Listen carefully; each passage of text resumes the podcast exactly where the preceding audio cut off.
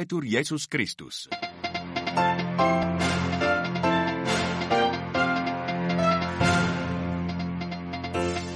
La ville de Baalbek menacée au Liban pour la première fois. L'aviation israélienne a mené aujourd'hui des raids dans la plaine orientale de la BK.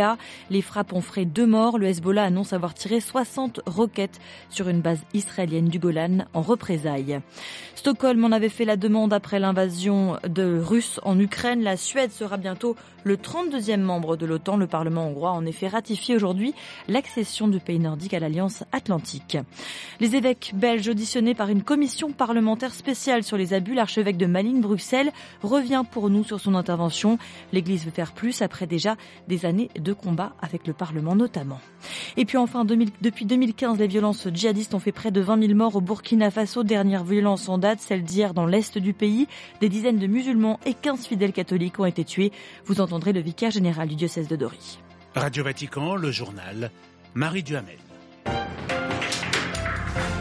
Bonsoir à tous. Déshydratation, malnutrition, famine, le sort des habitants de Gaza au cœur aujourd'hui des débats au Conseil des droits de l'homme de l'ONU à Genève en dépit de négociations au Qatar pour l'obtention d'un cessez-le-feu. Israël promet une offensive généralisée aussi sur la ville de Rafah au sud où sont massés plus d'un million de réfugiés. Au-delà de la terreur provoquée, une action de ce type sonnerait le glas des programmes d'aide onusiens déjà insuffisants, vient d'assurer à Genève le secrétaire général de l'ONU.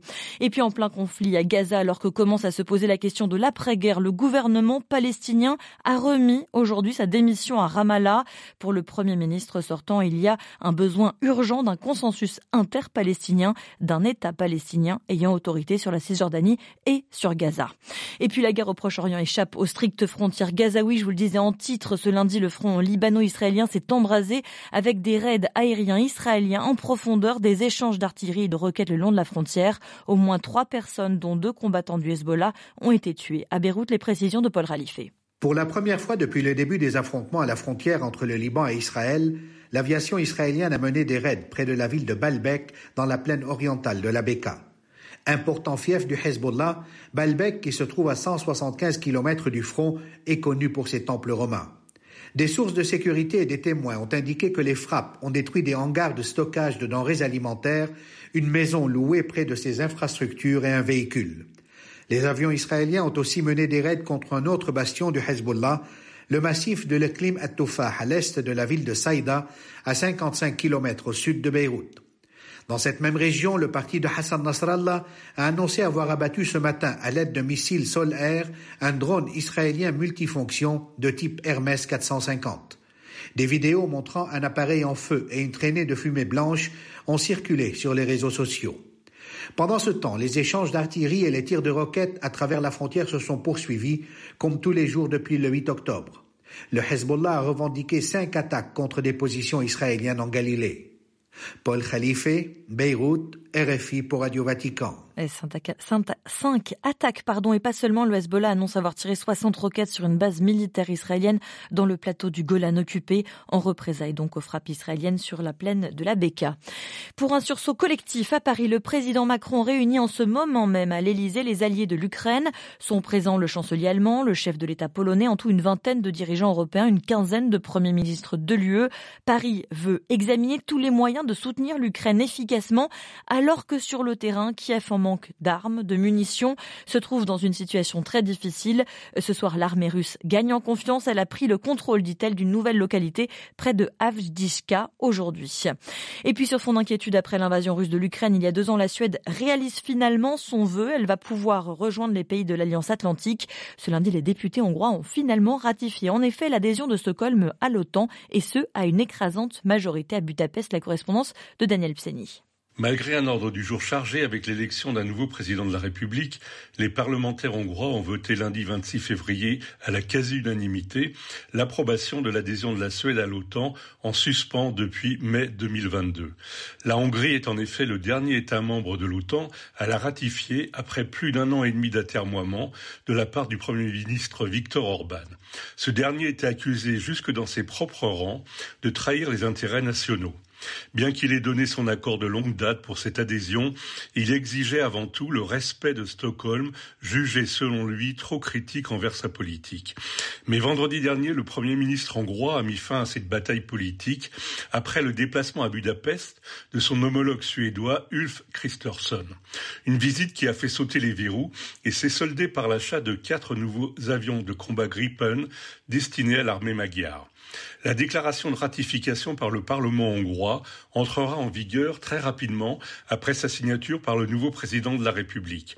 Après la Finlande, la Suède deviendra alors officiellement le 32e membre de l'Alliance Atlantique. Daniel Pseni, Budapest pour Radio Vatican. Et s'ils ont ouvert la porte à la Suède, pas question de rendre aujourd'hui hommage à l'opposant russe Alexei Navalny dans l'hémicycle à Budapest. Le Premier ministre hongrois Viktor Orban et ses députés ont refusé de se lever pour une minute de silence proposée par l'opposition. Ils sont donc restés assis. En Russie, l'équipe de l'opposant russe mort en prison il y a un peu plus d'une semaine se fait l'écho de tractations déchues. Elle affirme qu'un accord était en cours et même dans sa phase finale pour échanger Alexei Navalny et deux citoyens américains détenus par Moscou contre un russe emprisonné en Allemagne. Berlin qui sera bientôt le théâtre de 10 pour parler de paix ce mercredi. Des délégations d'Arménie et d'Azerbaïdjan s'y réuniront. Depuis la reconquête du Haut-Karabakh, Erevan soupçonne Bakou d'avoir d'autres ambitions territoriales au détriment de l'Arménie, ce que l'Azerbaïdjan conteste. Il a souvent appelé à la paix dans le Caucase. Au Vatican, le pape François, en raison d'un état grippal, a annulé aujourd'hui ses audiences. Pas d'informations concernant la journée de demain. Nous voulons mieux faire, mais en Belgique, l'Église qui collabore avec le Parlement depuis 2010 sur les questions d'abus a été convoquée par cette même instance vendredi dernier. Les évêques ont été auditionnés par une commission d'enquête mise sur pied en novembre après la diffusion par la télévision flamande d'un documentaire où une vingtaine de personnes témoignent d'abus vécus dans l'enfance par des membres de l'Église. L'archevêque de Malines-Bruxelles revient pour nous sur le sens de son intervention vendredi dernier. On écoute Monseigneur Terlinden. On reconnaît que euh, on doit encore en faire plus. Hein. Mais c'est évidemment un peu euh, surprenant de voir que ce qu'on a fait, et je crois que c'est unique au monde, en accord avec le Parlement, est maintenant remis en cause. Donc on a quand même voulu un peu insister sur le fait que rien n'est parfait et que nous voulons mieux faire et on veut continuer à collaborer aussi pour le bien des victimes. Mais il faut quand même reconnaître que ce qui a été fait et que c'est la seule institution qui a fait cela, qui a pris le bras le corps, mais aussi qui a pris la question difficile des victimes dont les faits sont prescrits au niveau judiciaire. Et aujourd'hui, on a voulu dire aussi, mais écoutez, on ne peut pas simplement se limiter à ces victimes dans le cadre de l'Église, mais on, demande maintenant vraiment d'élargir ça. Euh, c'est un appel à la société et à, à nos gouvernants aussi pour vraiment mettre en œuvre une politique globale. Parce que c'est quand même le constat aussi, y compris dans la commission parlementaire aujourd'hui, que pour beaucoup de victimes et en dehors de l'Église, euh, il n'y a pas grand-chose qui a été fait hein, dans, dans, la reconnaissance et dans l'accompagnement. C'est pas pour nous dédouaner ou pour noyer le poisson, mais c'est une, volonté aujourd'hui de, de, tenir compte de tous, de ne pas faire de discrimination, et aussi un engagement pour nous à combattre d'abord euh, ce fléau, mais aussi au soutien et à l'accueil des victimes. Monseigneur Luc Terlinden, interrogé par Alexandra Sirgan, a retrouvé sur notre site internet. Direction le continent africain au Burkina Faso, des, des assauts effroyables hier de terroristes, alors qu'une attaque a tué plusieurs dizaines de musulmans réunis dans une mosquée à Natia Boani. Le jour même, 15 civils catholiques en prière ont été tués dans la succursale d'Essakane village, dans le département de Dori, au nord-est du pays. Pour l'abbé Jean-Pierre Sawadogo, vicaire général du diocèse, les forces de sécurité ont maintenant redoublé de vigilance. La population va qu'à ses occupations.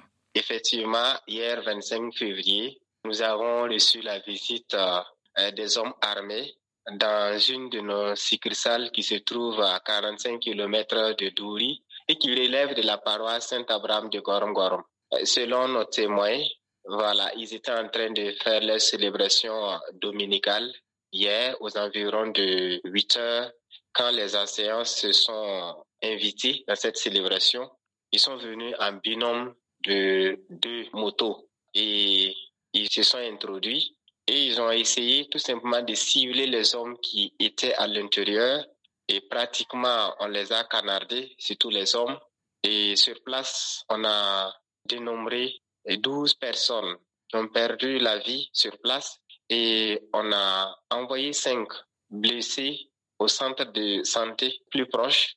Et dans ce centre, il y a trois qui ont perdu la vie les forces de sécurité ont redoublé de vigilance et on peut constater que cette population ne s'est pas déplacée vers une autre ville à la recherche de sécurité. Les habitants s'y trouvent toujours. Ils sont en train de mener leurs activités. Des propos recueillis par Stanislas Kambashi. Voilà, c'est la fin de ce journal. Merci de l'avoir suivi. Une excellente soirée à vous tous.